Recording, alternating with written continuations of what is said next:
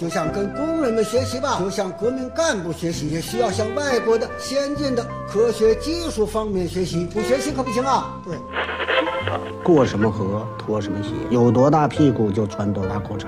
来到了香港，我只能抽这种烟。马拉多纳活动范围很大，一会儿是右边，一会儿走到左边。阿根廷的马拉多纳是区分的钥匙所以英格兰睡不着了，想听电台，听了电台睡不着，睡不着就继续听，继续听，继续睡不着。完了完了完了完了完了！嘿，这里是阳光灿烂咖啡馆，请你喝一杯。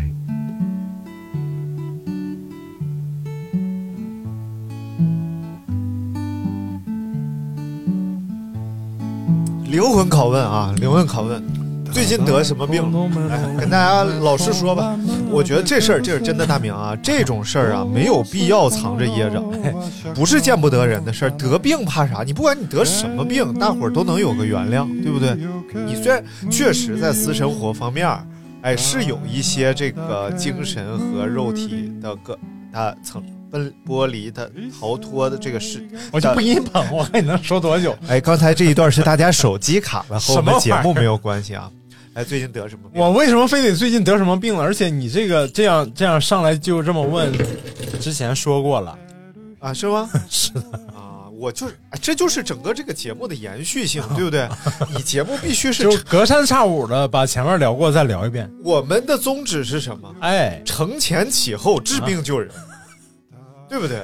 呃，叫好好学习，天不是那个叫什么？啊、当然了，今天呢，我们还特意为大家邀请到了这个知名的药品学的方面的一个门外汉啊，这种转折真的是，还真是，呃，忽然就来了呢。对对对，所以这今天我们和刘大明教授一起来聊一下啊，这个我就违背了老祖宗圣命。要跟大家聊一下有哪些好吃又好啊，不是，有有好吃有哪些家里应该常备的啊！安全又方便的好药。哎呦，哎，就是说日常我们有一些小病小灾儿的时候啊，就可以及时来使用的一些药品了。大郎吃药了，啊，当然，当当然这个我兄弟回来。当然还是免责啊，免先免个责。就首先呢，什么叫先免个责呀？首先呢，就是还是建议啊，不是管用任何药，一定要遵医嘱。你就把这个帖子是哪儿发的读一下就行了。哎，有问题就找他就行。什么帖子？哪、啊哪个帖子？帖子？就是那个丁香没有，丁香医生这个帖子没有。啊。就是这么说吧，就是说呢，我们这些药品，第一它是非处方药，哎对不对？日常吃哪儿哪儿都能买着。副作用没有什么副作用，或者副作用很小 啊，不容易有副作用。然后第二呢，它针对的是一些基础的一些就是小病，哎小病小灾儿。哎，你说维生素 C 要是成两斤两斤吃，会不会有问题？呃，这个维生素 C 吧，它因为它是片状的啊，一片大概是一克，两斤呢大概就是一公斤，就是一千片。你的肾功能会不会出问题？我觉得是胃功能先出的问题，是不是？就是撑挺啊，那可太撑挺了。什么药也没有两斤两斤吃的，对不对半斤？半斤吃，只有药引子能两斤两斤吃。药引子。就哦那那我就是我那朋友腿上拉块肉回去炖啊，我朋友的家人啊，得这个叫叫痔疮。不是得这个尿结石嘛，啊，然后就是偏方嘛，哎。哎，中医偏方啊啊，药引子是猪蹄儿，这人我好像也认识，这人糊猪蹄子嘛，就给他往往出踹嘛，说这个猪蹄儿就能给他踹出去，啊。而且人家都说了，说最好是后蹄儿，啊，因为猪后蹄儿劲儿大呀，因为猪一一般猪前驱的比较多，你知道吧？前前蹄儿驱动的比较多，靠后蹄儿往出踹，就就就蹬蹬，就那样的啊我认识的猪都是四驱的啊是吧？没有没有两驱的。啊！我不认识猪，那你介绍一下你的朋友吧。你不就四驱的吗？你给我滚！没有没有，我的车都是两驱的，好像你车是四驱的吧？果然啊，哎呀，什么人玩什么车，哎呀，咋的？什么人玩什么鸟。但是还还是说这个，首先用药一定要遵医嘱，啊。然后当一些你很确定的病症使用的是非处方药来减轻这个病灶的时候，也一定要按说明书来吃。对，哎，有些坊间有很多流传啊，嗯，有些人说了，这真是我听着的，一些长辈跟我说的，说这个药啊，他为了让你多吃点就让你的病好的慢一点儿。啊，所以呢，它的剂量就不足，所以写一片儿你吃两片儿，这样你好的就快。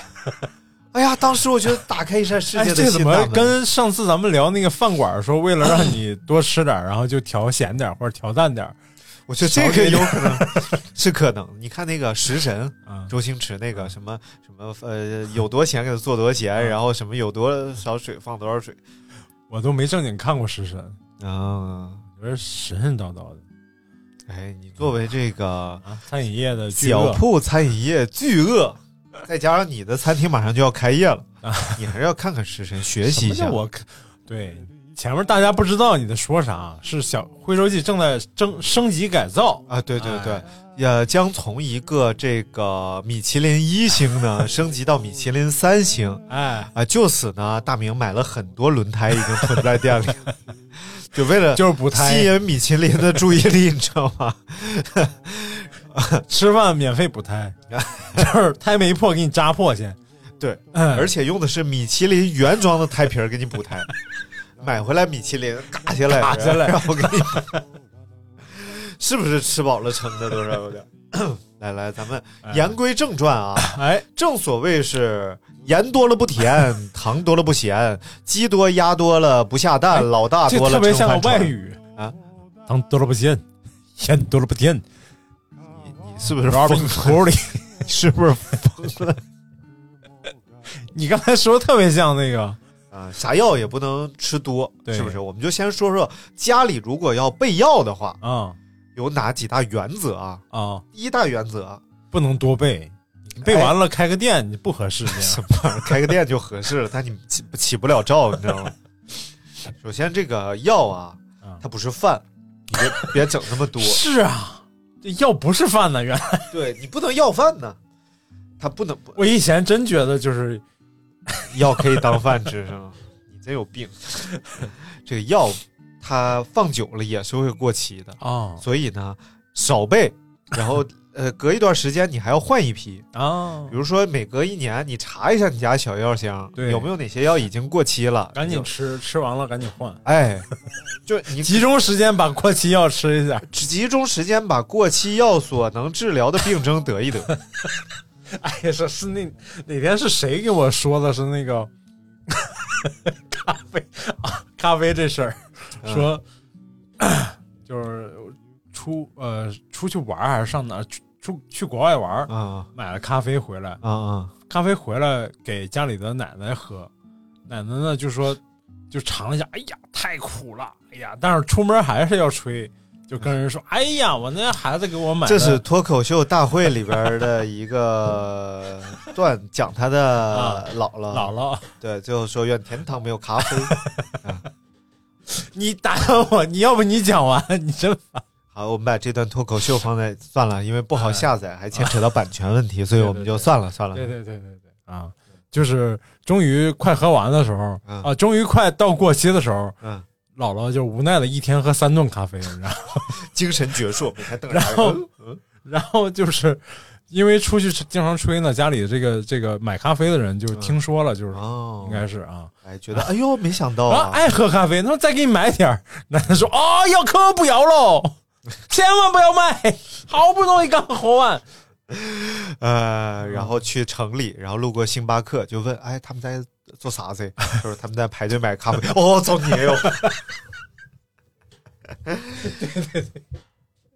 呃，好吧，啊，这第一个，药品不要备太多啊，啊。第二点呢，一定要细看说明书，细看哎，不要吃那些随，不要随意给自己估量，也不要随意给自己减量。对啊，第三呢，就是不行就去医院，就比如说这基础药你吃完了，啊，没什么解决问，没解决，哎，赶紧上医院。你不一定是这毛病，对。但是在国好像在国外都不能随便买药，什么药都不能随便买，哎是吧？必须得有医生处方啊，对，才能去开药。反正应应该也是分处方药和非处方药的啊，比如说，比如说你拉肚子了，嗯现在你需要补充电解质，啊，这个是确定的嘛？你去买一些就像这个电解质类的东西，它肯定是不需要处那方。现在也不是药呀，电解质，你可以说它是一种药品，它也不是 好吧？就是以前不是都说出国一定要多带点消炎药嘛？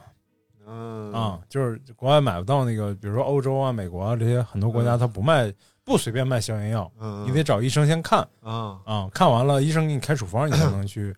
高晓松在他那节目里说，嗯。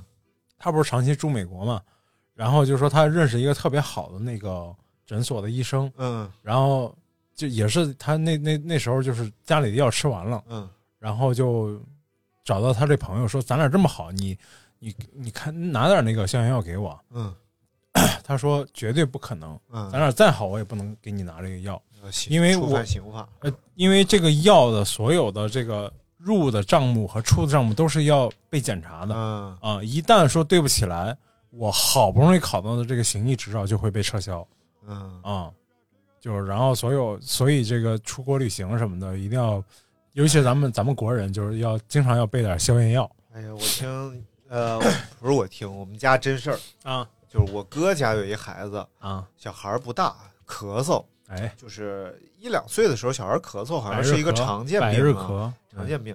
应该是很容易就会能治好的，而且有些时候就是自愈了，就嗯因为随着免疫力提高就自愈，然后就上医院找大夫，然后大夫给开好了药，然后拿回家，嗯，然后呢他就给了孩子的奶奶，哎，然后孩子的奶奶呢就主动帮孩子减一半药量，就比如说开两片儿吃一片儿，开一片儿吃半片儿，啊，反正就不让你吃，然后稍微见点好就停药。嗯，哎，说哎呀，是药三分毒你不能。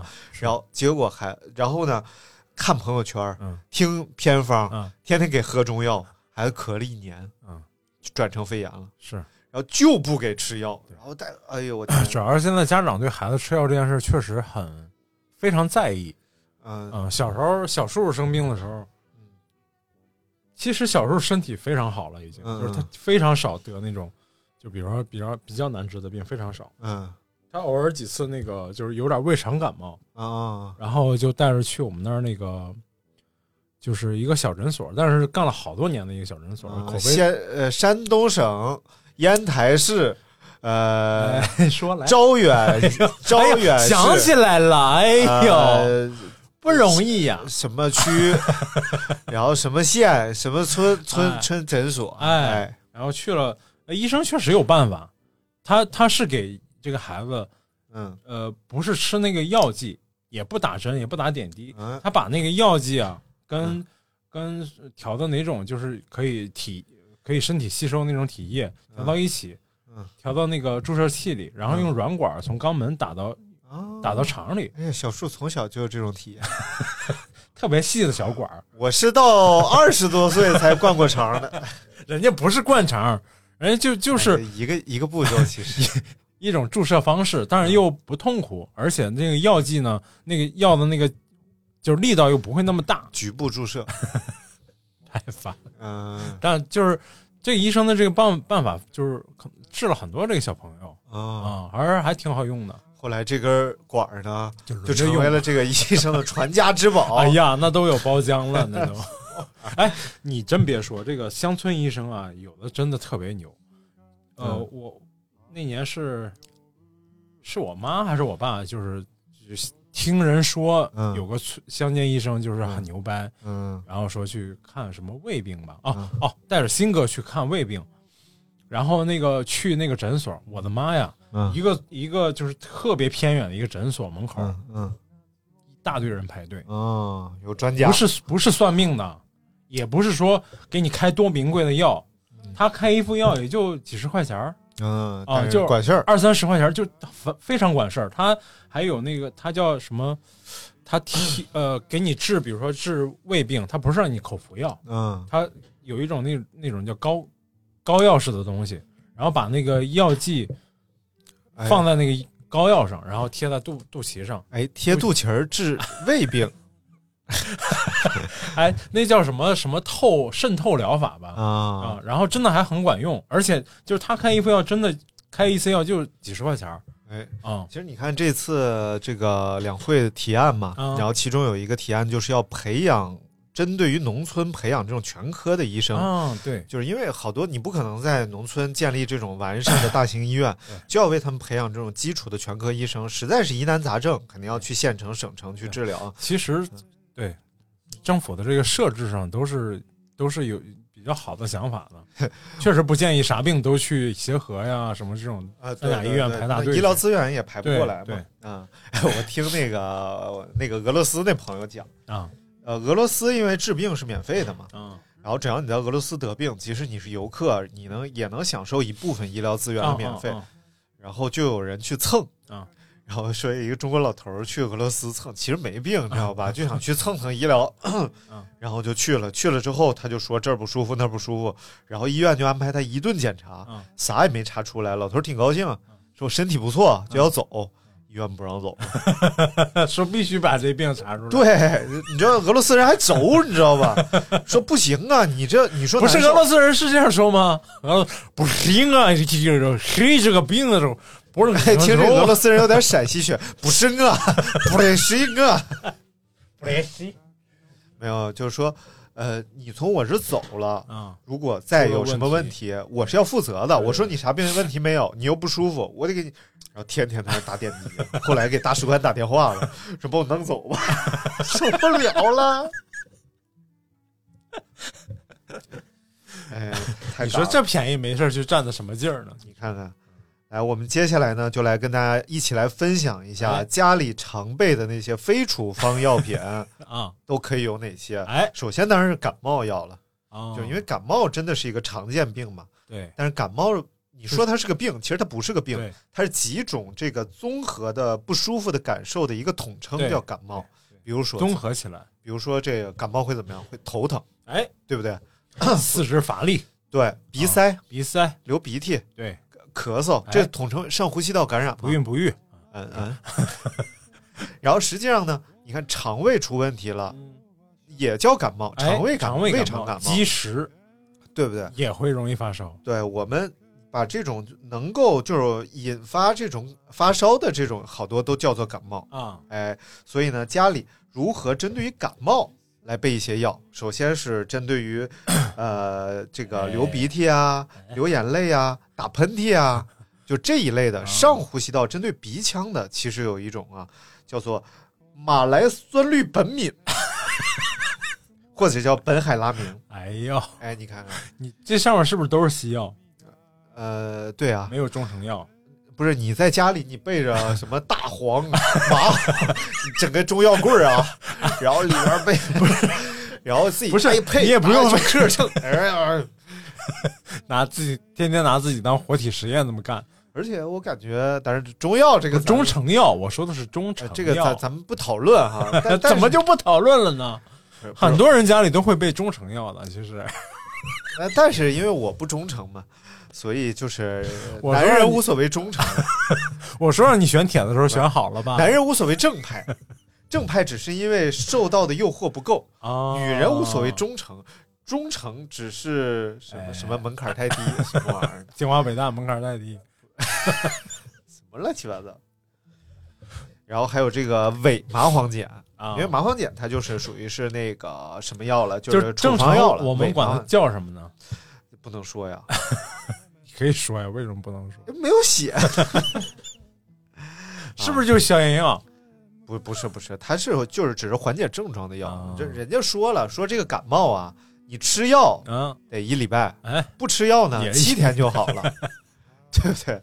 所以其实感冒药 我们一般管七天就叫一礼拜。啊，是吗？嗯我我们一般管七天叫快捷酒店，哦，没有，因为这个我们说治感冒的感冒药，其实都是为了缓解症状。啊比如说你流鼻涕很厉害，咳嗽很厉害，你吃的是止咳药、流鼻涕药，但实际上你的这个感冒啊，啊，它它是自自己这个自愈，基本上是自愈的，而且这现在就是虽然我们医学已经非常发达了，哎。但是其实大部分病都还是不治之症。啊是包括感冒，对，所以其实所谓不治之症，只没有药物可以治，但是我们的身体有一个叫自限性，就我们自己就可以把它限制在一定范区间内。哎。对啊，所以人类是多么的伟大。哎呀，嗯，the the 你这是要结尾了吗？啊，没没没，你你，我觉得你这帖子里头不写中成药，这大家家里就滋味少一半，什么是自慰少一半？滋味这个其实针对于自慰这件事情吧，啊其实是现这个？吃什么药？张大夫，这这个不用吃药，这个哎，只要是身体方面你觉得不是用那个哎，行了，什么玩意儿？成了百度戒色疤吗？承承认什么乱七八还有这个像呃对乙酰氨基酚啊，有助于这个退烧、头疼、哦关节疼等等啊。哦，像这个右美沙芬呢，就有助于缓解咳嗽等等症状。哎也就是说，咱们说简人话，老百姓说的话，去药店你可以购买什么呢？嗯你说流鼻涕、打喷嚏的药，哦，然后购买这个缓解鼻塞的药，这不一样的。嗯嗯，然后还有呢，这个退烧、止痛的药，嗯就像咱们吃那个布洛芬，明白。呃，退烧止痛的药。那一般那个药店呢，都会给你拿一种西药，一种中成药，然后你就告诉他中成药我不要，然后我就要这个西药 为，什么中成药不要？就因为我不忠诚嘛，对不对？男男人无所谓忠忠诚什么玩意儿？然后这个，但是要提醒大家的是，不要选择含有这个金刚呃焕安吧，这金刚烷胺什么玩意儿这个药啊金刚烷就是，King Kong Good Night。一定要选择单一有效成分的药，不要用这个复方什么 复方什么，啊，为什么呀？因为这是为什么？哎，因为因为这个，你一旦选择复方的话呢，其实有可能你针对的这个这个药品所针对的病症你并没有，哦你就过量摄入了嘛。我是哦我是这么理解的，当然还是要请大家 呃怂了怂了。这么认真的说了一个你不不是真知道的事儿啊没有，当然就是如果是医生给你开的，哎就是复方类的药，我觉得还是要遵医嘱嘛。比如说，肯定要遵医嘱怎么怎么怎么样，对然后结果呢，你只有鼻塞这一个症状，啊结果他又退烧了，然后又呃止 流鼻涕了，又止咳了，你大部分摄入的是无效的药物，啊你还要肝脏来代谢掉它，啊你说这不是有一点儿过度使用了，对不对？所以我说我现在这个代谢，我小时候吃过一种那个消炎药，现在都好像已经没有了，没太听说有。是哪种中成药？啊？不是，你为啥不吃中成西药是你为啥不吃中成药？是西药叫复方新朵明，啊，你听说过吗？那新哥为啥躲着你？新朵明，就新哥躲着刘大明。李朵流，哎呦，呃，哎，是个大那种大片儿的那种消炎药啊就有点像那个止疼片儿，最早的止疼片儿啊你，都没吃过，就塑料袋包的，一包包两片那种。我的家长对我还有是负责的。不是，我们那县城买不着别的药，而且家里就是你小小病小灾的，家里常备的真的就是复方新朵明一大瓶，啊然后里头那个大药丸尺寸比比一分钱稍微再小点儿，那你在马路边捡到了吗？对就交给了警察叔叔。啊，警察叔叔比一分钱还小一点，挺小的对啊，厚啊，啊，厚厚厚大白片儿，厚厚厚 咋的？啊！行，你继续说大白片儿啊，没有，现在都没有这个。你继续说，你说你烦不烦？呃不烦，厚的大屁眼儿，能播吗？你自己在那笑，笑脸通红，你什么玩意儿啊？神经病！啊，念吧，接着念吧。哎呀，你继续复方新朵明，哎你念这些的时候，我就想起一个相声，嗯就是那个啊胡大师，胡大师讲的那个，再打点那个，呃就是把 t l o f 哎呀，停止处理啊。啊！来来来，我们继续啊，讲这个儿童、成人啊，哎，其实用的药也不同，啊就是千万不要让儿童使用成人所用的药物，你们哎各方面机能都是不一样的。所以六个月以下的婴儿啊，可以直接给他用这种注射级的生理盐水，也就是百分之零点九的氯化钠，用小滴的吸管吸一点点，滴到宝宝的鼻腔里边，就可以起到这种通鼻的作用。哎呦，哎，就不用吃这种像成人一样哦止鼻塞的这种药物啊什么的哦，只要给它润一下就行了。不吃还得塞进去吃。哎，什么玩意儿？然后六个月以上的这个宝宝呢，如果是有这个鼻塞呀、流鼻涕等等要，我们这个很有必要，因为现在好多听众生孩子了，你知道吗？哎呦，原来我听众人家小高中生、小大学生，你流哈喇子干什么？啊，就说说的有点说的有点着急，你知道吧？哎，都生孩子了！我天，原来我都觉得小屁孩儿，我说别听我节目啊，啊少儿不宜。结果人家现在人，人比你还有成就，那那倒也孕育了第二代。这不像有些人这这不算，就不为了你怎么国家把孩子当成自己的一一种成就，你你太这孩子是一条生命，它不是你的一个像成就，它是你的一个项责任，你知道吗？猫抛猫比里啊就是那个什么玩意儿，猫 power 猫，就就反正那意思吧。哎，哎，就是多能量流的越大，能力越大，不是越大，不是说错了，说错。白骗。来，我们继续啊，这个成人缓解鼻塞用什么呢？呃，就不说药剂名称了，你说啊，你这必须说，要不然大家怎么去搜索呢？来，好好念，来，这句叫呃，呃，氰甲唑林鼻腔喷雾你剂。你自己说你哪个是能念错几个？这这这这怎么打开了？不是这字儿确实不认识，是羊字旁一个静，不是这个药品名里边不能念错，是不是？这个药品名里真的有好多这种生僻字，因为当初定名的时候吧，你也没出生啊，主要呃，哎，不是我也没有参与，我要是参与，我肯定给他提都给他弄成便宜点儿。你这个你这个你让消费者怎么？哎，我怎么读？我看一下这个字怎么啊？抢或者念钱抢啊啊？抢金磷酸钙的抢啊，应该是。啊哎呀，对不起啊，这个这个字儿我应该是认识的，高中老师教过。因为这个这是个抢鸡吧？不是啊，对，这个是甲对是这么基吧说的。对，哎强基磷酸钙其实是我们一种比较容易吸收的这种钙质，哎然后所以呢，很多钙片的主要成分是强基磷酸钙，啊，所以那金老师就得吃羟基磷酸钙。其实你直接嚼骨头或者吃骨头汤的话，摄入的钙质非常有限，啊因为没有什么能吸收的钙质。对对对，他们做过测试嘛，说这个熬了三个小时的排骨汤和什么鸡汤，里面含的钙钙质跟一个鸡蛋差不多。呃，而且像它里边所含有的蛋白质也是非常有限的。啊实际上，我们最后把鸡肉煮的非常柴、非常难吃的时候，嗯它流失的也就是它的水分和油脂。嗯所以其实它蛋白质上没有什么流失。嗯嗯嗯你想复吃蛋白质，还是得吃肉。嗯，但是昨天我去吃了一次素菜，太牛掰了，叫就是当肉吃了呗。呃，我给你讲讲，这家店叫兰州素拉面，什么玩意儿？特兰。州素拉面就跟兰州牛肉拉面对着干。他是这样的，因为这个老板他原来特别爱吃兰州拉面，啊就觉得一天不吃就浑身难受。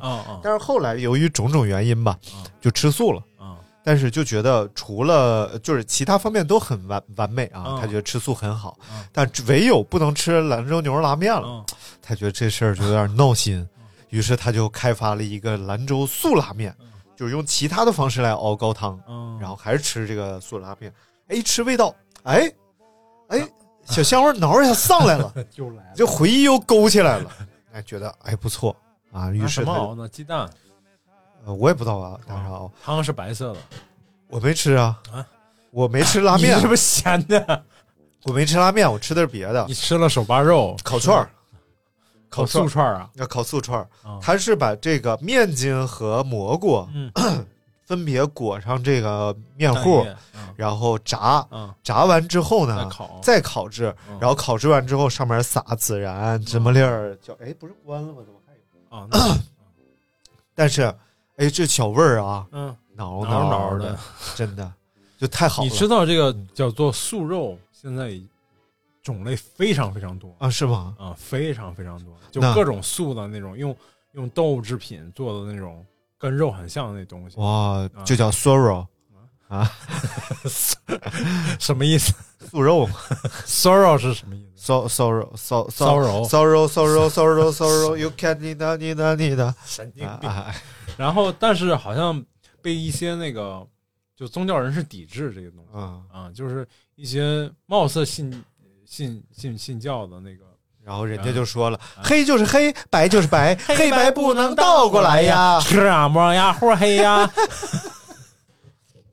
其实我觉得还好啊，我觉得每个人有自己的饮食选择。如果你是，但是就就是你吃素，如果只是就是这个这个呃饮食习惯，那其实没问题。嗯但其实就是 非要把它做成肉的那个样子，然后来弥补那个你比如说信缺失的口感和色泽对这就，有点儿 对对对，神奇。我觉得就是如果如果是纯只是为了吃素而吃素，哎，并没有无无关信仰之类的啊，那就可以大可以把素食做出各种肉的质感和感觉那来。太容太太多了。对对对，嗯然后但是如果你是有什么信，因为如果你要区分这种嗯。素食主义者啊，哎。就是先先先不说肉，肉分的也很细，哎。有吃这个肉不吃那个肉，吃嗯这个、素食主义都分得很细。对对对，有一种就是素食主义者，嗯。他们只要是不沾荤腥就可以。嗯。有一种锅边素，就像赵可这样，吃一吃可以这个吃锅边、锅边菜锅锅沾过荤腥的、啊都不行。都不行。哦然后还有呢，叫不吃这种就是自然呃只吃自然落地的食物。嗯就比如说这个东西，水果，啊它是从树上掉下来的，可以，但是从树上摘下来的就就不行行，啊这就更极端。呃啊，注意，后来饿死几个？哎呦，这种饿死太多了。没有，如果我们在比如说在国外嗯。办一个规模比较庞大、涉及各不交各种呃方便人士的这么一个 party，、嗯你就会收到海量邮件，啊，就是他们会说我不吃这个，啊还有过敏呢。啊，对有对对对对人说我花生过敏、鸡蛋过敏，这个过敏那个过敏，对，然后所以是很难做的，做的特别完美的。所以国外人他们喜欢做冷餐会嘛，啊，冷餐会就是第一个是食物比较单一，对。就是它不会烹饪上像中餐那么复杂，然后你也不用了解它里边有什么没有什么，然后这个区域可能是什么这个，哎哎，这个区域没有牛奶，哎这个区域没有花生，这怎么着怎么嗯着，嗯，哎，花生也没也得戒。没有花生有人过敏的，坚果过敏牛奶过敏，对不对？明白了？所以其实很繁复，哎，没有必要去抗争，你愿意吃什么你就吃什么，对对。你接着讲，你那个吃烤串儿，然后呢？还有？然后还有一个叫嗯呃鱼香素丝盖饭。哎，在我脑子里就是你别放肉就行了。不是我今儿听这名儿，我就觉得很满足了。然后我说给我来个鱼香肉丝盖饭，然后人家说鱼香素丝盖饭。我说哦，这里名里还有一个肉，就是在你印象里根本就是就是这个名里是没有肉的。然后他只要不在菜里不放就行了，他是鱼香素丝盖饭。哦，那就肯定还有一道菜叫苏西，嗯，京酱素丝，锅包素。青椒炒素丝。反正挺有意思。然后像这个萝卜丸子汤，它里边也有素丸子，嗯。而且那个素丸子吧，还不像咱们自己家做那种萝卜丸子，嗯。咱们自己家的素丸子一吃就是素的，那丸子一吃就是肉丸子，但是它是素的，哦，就是它豆制品含量很高。我们是用豆制品的这种蛋白模拟动物蛋白的这种口感啊，其实还挺有意思的。有意思。嗯，然后因为我也是旁边之前有一个呃有一个是老师辈儿的一个人，他们是天天吃这个素，但是为了增加这个食用的品类嘛，他就开发了这种，就是就到处去买这种呃人家制作好的这种半成品类的嗯豆制品，然后素肉啊、素鸡啊什么，看看，对，所以其实呃弥补一下对欲望上的这种？但是这玩意儿吧，其实和减肥没有什么鸡毛关系。嗯。就是你看我们昨天这个菜啊，嗯。第一个是这个呃烤串儿的这个东西，嗯，它其实是果浆、对，油炸，然后最后吃，其实它热量不低。嗯。然后包括它这个兰州素拉面，嗯。然后还有它这个有一个叫包浆豆腐，嗯。也是用这个浓的汤汁芡汁来勾的芡。嗯，所以实际上啊，这个吃肉吃素啊，它无关于减肥。你想减肥肥还是要没什么。均衡，且选择这种烹饪方法是哎很重要的。所以呢，今天我们这个聊减肥的话 就是说到过敏呢，嗯，其实可以聊一聊，可以要备一些过敏药，哎，对吧？脱敏药，但是实际上啊，嗯，实际上这个第一个是你要确定你的过敏源，哎，呃，这个是一个非常庞大的工程，这个不是很简单，你要去医院，然后去试敏，嗯，然后医医生会在庞大的这种过敏库里边，啊对然后发现你的过敏源是什么对，我带我妈去做过这个过过敏源检查，嗯还是去去协和做的，嗯嗯嗯啊，就是她当年听她朋友说，说这个协和做这个很全面，而且检查完了之后给你开了药，就搞不好就能治你这个。嗯然后她就去，他自己一直说他特别逗。我妈说他吃鱼过敏，但不是所有鱼都过敏，嗯，只有不带鳞的鱼他吃着过敏，哦，带鳞片的鱼他都可以吃，泥 鳅不能吃，啊，就得得有大鳞片，不是我们墨鱼 啊那就不能吃吗。没有鳞嘛，对，啊，鲤鱼、羊肉，神经病，没有没有羊肉，羊肉是哪种鱼？你给我讲讲，鱼羊鲜吗，太烦了。然后他就呃去，我靠，我那次是真的第一次，还没有医改之前的协和，嗯，下午四点钟开始排队，嗯。排到第二天早上八点，哎呦，跟春运似的嗯嗯，排了一个号，然后你真是一个小子，他非想去查，那时候我还在上班呢，嗯。啊，然后那个 挂到医生，然后给他做了这个过敏原测试，嗯。就是说他海鲜也不过敏，什么都不过敏啊。也没查出来。实际上他就不见得是真的是那个他所谓的那种过敏，就是过敏这事儿吧，很复杂，很复杂。对，而且是一个就是应该说目前还没有办法就就是探知出来的一种只能说你真，比如说你真的是，比如说蛋白质过敏啊，对。啊，或者说你真的是海鲜过敏、猫毛过敏 对，嗯，有些是它会一直持续很久。我之前看了一个新闻嘛，就是一个日本老太太嘛，啊，然后她年轻的时候曾经虾过敏过一次，然后她就 再也没她年轻的时候瞎过敏过一次，她怎么瞎闹呢？是 shrimp 嘛，呃，就是虾虾吃虾过敏过一次，啊，一辈子再也没吃过虾。嗯然后好像八十多岁吧，然后又去一个船上面玩儿，然后就是人家有新鲜的虾嘛，嗯他觉得都这么多年，几十年过去了，就吃虾过敏死了哎呀妈，啊。然后呢，那就是他是严重过敏而且岁数大了嘛。啊，然后还有那种呢，就是可能过几年你之前的过敏源就没有了，你就不再过敏了，嗯，或者过敏源变了，哦你就对别的东西过敏了能，啊，对对对。所以就很奇怪。对，包括这个啊，那天我看了哪个科普说的这个咖啡的这个事情。嗯。嗯，咖啡的，哎，是你给我发的吗？嗯，是。好吧，就是讲这个，有些人喝咖啡反倒会睡觉，嗯。就没有提神的功效嗯啊。有人喝咖啡心悸呀，然后容易兴奋啊嗯，也你哎，嗯，哎呀，眼睛哆嗦，赶紧去，你赶紧去，那天还眼睛喝完手哆哆嗦嗦啊啊！我做劲儿大，啊他说是基因造成的，啊！对对对啊对对，就是你你做基因检测的话，会有咖啡因这一项的，就是咖啡因对你的影响大不大，还有你是不是就是能代谢酒精的人，啊，然后包括你应该适合什么样的运动啊，什么的。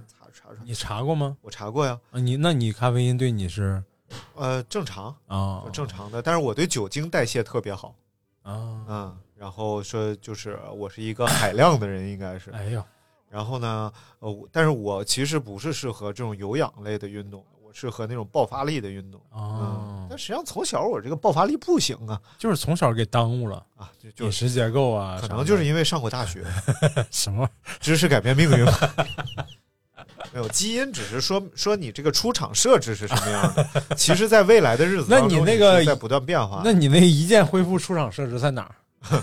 这个可能得上火葬场，结果送回去了啊。哎然后我们继续来讲啊，还有这个第二类药，哎就是退烧止痛类的药物。哦，这个其实呃很多朋友都会遇到，就嗯比如说感冒，我们觉得小感冒就算了吧，反正怎么着都是七天，但是发烧不行。不是所有人都这么觉得，呃，就就是有些人、嗯有些人他会吃药，对但是有些人愿意，发烧发烧也不哎有很多人愿意感冒扛过来。觉得这样的话就是会提高免疫力啊，或者说我没吃药，对啊我的毒副作用会小一点。嗯，就发烧我就扛一扛啊就过去了，啊那这样做是对的还是不对的？无所谓。其实我觉得，哦，但是我我就属于这种，但是发烧不一样，啊如果发烧就是你持续高温的话，对身体机能会造成各式各样的影响对，响，而且首先小孩儿。对，嗯首先你不可能判断，你不能随便乱判断发烧到底是什么引起的。对什么引起的发烧？尤其是那个，我昨天店里来了个客人，呃，就是是母母子俩，哎呀，但是这个这个带的这个啊孩子呢，就也不能叫孩子，已经也就二十七八岁，也有啊三十岁了，呃但是说，话说话就很奇怪，哎。就是他老说说我们俩就跟他妈，他说他妈就我们俩以前就是怎么怎么着，哎，我说你我看关系，我觉得应该是母子没问题，嗯。但是他老这么说呢，我就仔细又看了看这男的，长得确实也不显不显年轻。嗯。然后难，我说难不成他们真的是两口子？嗯，然后聊那个靳老师在，然后那那个女士就在跟靳老师一直在聊天，就说起了这个那这个这个他这个孩子，啊说当年就是高烧，不退，哦然后而且在 在还在挺有名医院里治 治半天，就是说嗯。一直在打退烧针没退下去，嗯。结果就成了一个病毒性脑炎，其实就是病毒性脑炎嗯，然后烧糊涂了。啊啊啊啊，，烧的就是就是呃进 ICU 了，相当于非常严重，嗯。然后就烧到最后，不过还好抢救回来了。嗯，但是抢救回来，他的他的这个智力就要开始从零岁开始慢慢恢复。嗯嗯，就是嗯刚出院没多长时间之后，他带带他儿子出来，嗯儿子说话问他多少岁，他说两岁嗯啊、而且行为就是两岁。医生说，就是你再恢复一段时间，他就会恢复到正常的这这种状态。对就是他得往上撵，啊，得得得往上撵。对，嗯然后我就认知障碍，对，然后我就听他说话，我就觉得，嗯，说了几句话，我就知道他不太正常，就那个状态。嗯，所以发烧还是很很可怕的一件事，就是不要对，不要硬扛，对再有就是。呃，可以及时用退烧药，但如果是高烧不退的话，还是要到医院去做综合的检查。实际上，如果是高烧的话，就要就应该及时就医了。对对对对对所以咱们就说，一般这个呃，像布洛芬啊什么，它叫非甾体抗炎药嘛。哎，然后这种药品的话，一般就是兼具这种消炎啊、嗯退烧啊，然后止痛啊等等等等这种嗯功能啊。所以就是最常见的其实就是布洛芬。啊，除了缓释胶囊，对，而且布洛芬它除了是退烧药，你看它也是止痛片嘛，嗯对吧？然后比如说牙疼啊、头疼啊、痛经啊，嗯哦其实都是可以使用的。哦，芬必得 但是嗯这个所有的非甾体抗炎药都有一个问题，它就是刺激肠胃。哦，如果你有胃溃疡啊，就是胃胃病啊、胃出血啊什么乱七八糟胃病，其实是不能使用的，理论哦上是不能使用的。在医生医生指导下是服用。对，所以哎其实我觉得就是胃肠的健康啊，嗯非常影响生活质量。是，它不像别的病，治好了就治好了，胃肠病非常容易复发，然后而且长期的折磨一个人，所以一定要吸收也不好好，好好去把这个胃肠病治一下。就是人的健康好像跟就是你饮食不好就会有非常多问题，嗯饮食不好就是就是肠道多少就会有问题。对，尤其是像，其实像咱们啊呃中国人受到这种幽门螺旋杆菌的影响非常大，啊因为咱们是共一呃就是这种共进餐进餐是吧？是吧？共餐制，对，哎，所以呢合餐制叫，很容易就是你有了，啊我也有了，然后他也有了，什么乱七八糟啊。然后呢，其实这种其对于肠胃的影响还是很大。幽门螺旋杆菌现在是可以检测的，对啊，就是用那个叫碳十四吧，还是碳十几？十四，对我知道，它是一个就是一个小管儿，你去检测的时候，它会让你吹这个小管儿，然后需要吹很长时间，嗯用你的哈气把这个管儿里边的一片试纸给它呕透了。哦，是吗？尤其是疫情期间啊，疫情期间他是不允许你站在走廊里边吹的，啊，它怕这个唾液飞沫呀会影响到别人你。去大得去去一个专门的屋子里，对着墙，我就吹，我就觉得这事儿倍儿傻，你知道吧？然后我就开始吹，呼，我可能吹了有十分钟，这就这就怪一个事儿，怪你基本功太好。什么玩意儿？就是相声演员不以前也是前面放张纸说绕口令，说完了那个纸上一点唾沫星子不一。样，人家那还能吸呢，我是吹吹，然后就看那个纸稍微有点变紫的那种样子，我赶紧拿过去，然后人家说不行，接着吹，得鞋子吹吹半天回去还不行，哎，我就那时候感觉就已经冒金星了，然后吹终于变紫了，然后去给人家，人家一收，然后去化验，就哎咱没有，哎倍儿棒，它是一个导致胃癌的一个重要的对。对，说是其实很多人都有，嗯。但是达到这种治病需要一定的浓度吧，就类似这样。啊，就是不是如果有的话是要吃吃药是吧？对，呃，就是对于一些胃病来讲，就是对于我来说最有用的是之前有一个大夫让我吃那个叫三联疗法，有叫三联，有叫四联，啊，就不同的药。一种、哦，我知道我知道，就是那个养狗啊，一开始都要打三点四点儿 就是它第一个是叫质子泵，啊，质子泵是什么呢？就是我们吃的那些拉座，奥美拉唑、埃索美拉唑，里边请里边大座，对，吃那些洋车 车夫。骆驼祥子对，就是其实就是这些叫质子泵。质子泵的作用是什么呢？抑制胃酸分泌。哦，就是有些人说烧心了，嗯，其实就是胃酸多了，胃酸过多，嗯这个时候就会给他开质子泵。但是质子泵最近几年也有一些讨论啊，我看一些科普类的视频，就是有人觉得抑制胃酸分泌其实不是一个解决胃病的治治本的方法。嗯，嗯就比如说你就你你不让它分泌了，那你消化也不好。你抑制完胃酸分泌，你吃不吃东西？对啊，对吧？对啊然后所以你吃东西之后，它还消不消化？嗯所以其实很很麻烦的。但是有 更治标的方法呢，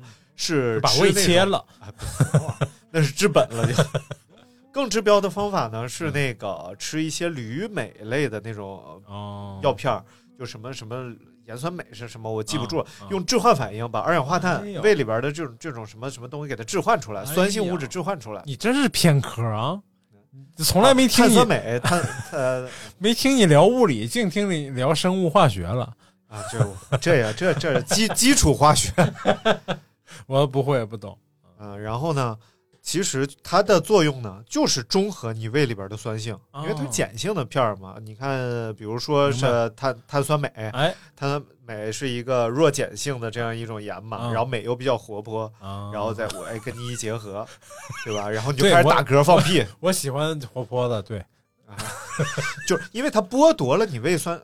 胃酸是盐酸嘛，嗯剥夺了你胃酸当中的氯，而产生二氧化碳，哎呀然后这时候你开始打嗝放屁，但是胃的酸的酸性减弱了，啊，其但是这是纯治哎标，打嗝放屁不是因为那个呃微生物在反应吗？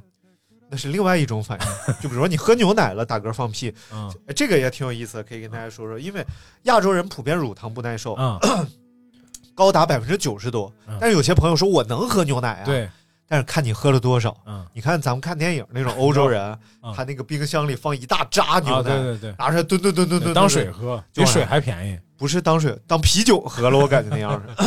然后呢，我们是没办法那么喝牛奶的嗯，如果那么喝的话，就会打嗝放屁拉肚子，啊，然后甚至是非常的不舒服，会呕吐啊什么的。而且那个什么，靳老师在英国不是待了二十多年吗？嗯，他的意他的意思是说，他出国之前不能喝北喝北京的奶就不行，就喝北京包括鲜奶、纯奶都喝都不行。但是已经很久之前的事儿了，他是九八年出的、嗯出的国，然后但是去了英国之后，不管什么奶都可以。我给你讲讲这个原理啊。哎，就是我们的乳制品还是有区别不不不的。其实呃，当然肯定是有区别的。嗯，牛牛也不是一国牛，牛也不是一国牛，微生物也不一样。其实是这样的，就是对于很多亚洲人来说，我们同样可以喝牛奶，嗯。但是我们乳糖不耐耐受的几率很很高。乳糖不耐受的原因是什么？嗯。因为我们进化的更为先进，嗯，就是这是一个了嘛？这是一种断奶机制。就是让婴儿断奶的机制，为了解放成年承受的这种一种断奶机制。哦但是欧洲人他们在这一块进化的并不完善，哦所以他们的这种乳糖蛋白酶是终身保有的，不像我们达到一定的年龄之后就不保有对乳糖半。三岁两岁多就断奶了。对，你看，然后呢？但是我们肠胃当中的一些微生物是可以分解乳糖的，嗯，这就是为什么有些人可以喝一些牛奶，比如说一天喝一斤奶，对，他是可以接受的嗯。但是一天喝三斤呢，嗯他可能就拉了，明白因为你的微生物代谢不了这么多了。啊但是在微生物代谢乳糖的过程当中，就会产生二氧化碳，啊，所以呢，有些人喝完牛奶会放屁。对，然后它产生其他气体，比如说产生一些像氨啊，然后等等放臭，屁啊、打嗝呀、就会有这种现象。嗯，但是比如说现在您不能喝牛奶啊，哎，然后这个时候你可以选择，首先选择舒化奶，对 就是一些分解完乳糖的牛奶。对，那个片名就叫舒化奶，啊，对，品名。什么玩意儿然后喝一段时间舒化奶之后呢，其实它乳糖不可能分解那么干净，嗯嗯嗯，其实是培养一下肠胃菌群。啊，然后你可以尝试少量喝一些普通牛奶，明白然后慢慢慢慢逐步加量，其实是可以培养出来一些这个肠胃当中的菌群，哎，来帮你分解一些乳糖的。啊但是还是喝不了像西方人那么喝牛奶，还是喝不了。咱们喝奶的习惯也没有也没有猛到那样，对，对，一般一般就是为了为了喝奶而喝奶，而不是为了不不是当把奶真的当别的喝。而且咱们的牛奶也普遍偏贵，嗯所以真是论斤一天喝两三斤牛奶，其实成本挺高的，对对对尤其是巴氏奶。不过现在咱们那个牛奶的选择已经越来越多了对啊，就是而且价格也已经基本上打下来了，对不算贵了。嗯，嗯。接下来咱们说说这个吐痰，哎，不但有 什么？不能光会痰吐，还会得会吐痰。然后咳嗽多半都是因为有痰，有时候你觉得你是干咳，其实是有这个细微小痰珠啊，哎可能挂在什么地方，让你但为什么会有痰呢？哎，这个有痰就要说了啊啊，谭派嘛，就金马力量啊，这是谭派吗？不知道。那你还提，你也不了解谭派。这个咳嗽肯定是因为有痰啊，就是痰其实是为了把这种像我们呃，比如说我们现在有一些细菌感染、啊、呼吸道的粘液，是为了让这个呼吸道的粘液把这种已经战死的白细胞和哎细菌的尸体给它排排出来，出去。你不能让它都停留在你的身体里，哦所以要排出来，所以就产生粘液包裹它，把它运送出你的体。你说的怎么那么悲壮呢？已经战死的白细胞，这就是一场战争。The history of human being is a history 我们时候 world。做个纪念碑什么的，哎 悼念一下。你你以为那小舌头是干啥的？啊那就是一座不朽的丰碑呀！那搁搁了扁条体的那个就上哪就是把碑起了，这就属于是就是要呃做另作他用，起掉石碑，退碑还田什么玩意儿烂刀的啊。然后呢，所以治咳嗽主要是要化痰，啊？所以都叫止咳化痰，哎，哎清热化痰。中成药就葵花牌儿 然后呢，我们这个化痰性的药物通常可以选用什么呢？叫叫盐酸氨溴索。哎，大家可以看这个药物当中的有效成分像个女生名儿安秀索，安哎秀 秀或者是乙酰半胱氨酸，啊针对的是这种刺激性的干咳。唯一的非处方药是什么呢？叫做呃氢溴酸右美沙芬。啊，哎，这是非处方药，剩下的都是处方药了。这个好有故事啊，嗯，右美沙芬 新婚夫妻暗藏杀机。嗯，呃，当然了，这个刺激性的干咳一般使用的是抑制咳嗽反这这种中枢神经的一种这个镇咳药啊，哦就是麻痹你的中枢神经，让你不感觉到想咳嗽。所以绝大多数都是处方药，一般的普通咳嗽是不需要使用的，而且大夫也不会给你开的，因为会成瘾，会产生滥用。哦，这就是为什么之前咱们看那种什么大必须喝大力，或者是有些药说已经不能给开，必须喝大力是什么玩意儿？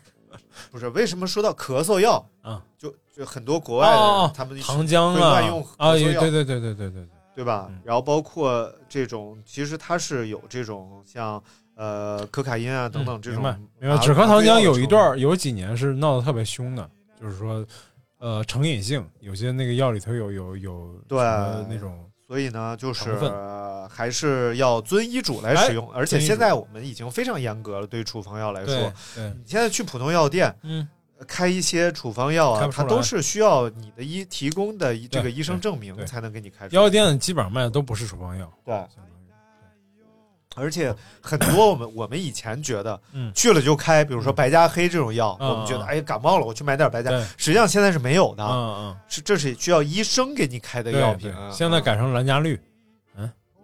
就皮儿变了呗，颜色。变。然后接下来我们再说一大品类啊，哎。就是拉肚子、啊，腹泻泻药，这是也是一个常见的病症。复派三，哎，嗯。哎，是复派三，复派三，谢霆锋嘛，谢 哎，那个药十二道风味，什么玩意儿？啊？不，十二个人呢？就是吃多了就会拉，不 是不是。不是，呃，这个腹泻。别，看别看广告，看疗效，那不是也是嗯，腹泻药吧？腹泻其实原因也有很多，哎，具体什么原因 还是得遵医嘱。对，你看很多事儿就是这样的，但是我们紧急解决有个什么办法？嗯就是首先腹泻最怕的是什么？不是怕拉，多吃是怕脱水。哦，就电解质紊乱嘛，哦，电解质紊乱就会造成你身体整个这种内环境的失衡。那就得喝那个什么来着电？解补充电解质，就呃那个东西叫什么来着？呃，补液盐。哦，我家常备补液盐，哎呦，因为除了那种种。你是老电解质稳，除了拉肚子之外，其实你这种大量出汗之后啊，也会造成你内环境的一些紊乱的。啊，但是，一般情况下，我们运动，我们只需要喝一点像宝矿力啊这样的电解质饮料对，其实就能非常好的补充身体里的电解质了。哎，就是就是不是功能饮料的那种饮料，啊，对对吧？对对，哎运动饮料，运动动饮料，哎对，但是呢，有时候啊，就是你过度出汗之后，比如说夏天三伏天儿，嗯，你过度出汗已经出现一些表征了，不光是需要补充了，你开始头疼，对，然后你开始恶心等等，你就需要口服补液盐了啊啊，这就和拉肚子是一样的，其实。所以呢，如果是就是这样的话，你家里可以那种小包的补液，特别便宜，嗯可能一两块钱一小包，嗯其实也不好喝，就溶解在温水里边、嗯一喝，特难喝，其实就是盐水的味道啊啊，但是确实有用。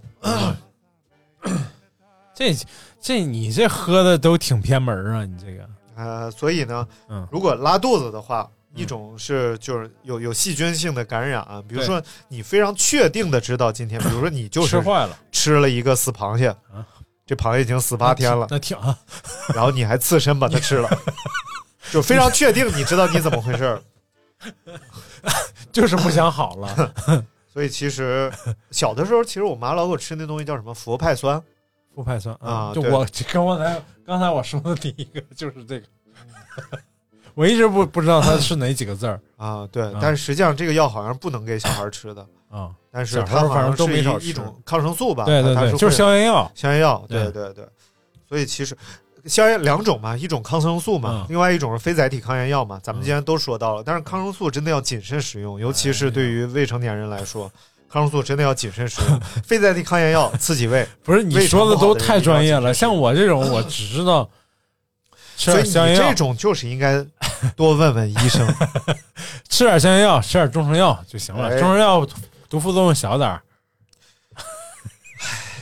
是不是毒副作用小点儿？是呃不良反应未知。啊、就不告诉你，这样显得特别安全，对不对？比如说啊，比如哎说，但是你你你不可否认，就有些中成药的名字，当你想到它，你就觉得很那什么。比如说，比如说你你呃扁桃体发炎，啊或者整上火了那种症状，哎哎，然后有有个药叫大青叶，大清都亡了，你你还叶？什么玩意儿？大青叶，你想想，哎，你 就是想到这药，你就觉得嗯会有用。大清的夜啊，静悄了悄，行了。啊，所以呢，家里边啊，如果腹泻引起一些内环境的紊乱的话，哎，还是要常备一些补液盐。那么便秘呢？啊，哎，便秘，有些朋友，当然首先便秘要吃药吗？首先，我们先规范一下这个便秘的认知啊。哎，其实一个人从一天三泼到一周一泼，其实都算是正常范围之内的。哦，所以不要为自己拉了几坡而烦恼，因为你不想拉，说明你还没有处理好。哎这是一个这是一个在这方面特别有专业专业精神的人的一个，而且这个便秘这个东事儿，嗯，好，本期节目先滚 你快回吧，什么玩意儿？走，哎，差不多了。这个便秘就要用开塞露。好，感谢。不是，你好好说，哎，你快回吧，到点了，没有没有五，十七分钟了，真的。看你你你好好结束，你怎么回事？啊，这个便秘啊，其实是一种，就是就一定要你现在受心理影响非常大啊，哎，所以呢，就是你不要就是因为这个、呃、心理的原因啊，有些人心理已经崩溃了。然后他他就可能导致你就是拉不出屎来，所以呃三两三四天啊，嗯你大便一次都是非常正常。你刚才说是一七天大便一次，也三加四不就七吗？张三张大夫，四天你怎么乱讲话呢？哎，所以就是还是希望大家对大便有一个正确的认识。哎，今天呢，我们跟大家分享了几款家中应该常备的这个药物啊。当我们、这个、来，能记住几个，请打在公屏上啊。一个都记不住。好了，那接下一期呢，如果我记得的话，我们可以继续为大家分享一些其他 其他家里边可以备的一些。你不用期待了，药他肯定记不住。好了，感谢大家收听本期阳光灿烂咖啡馆，我们下期再会，拜拜。拜拜。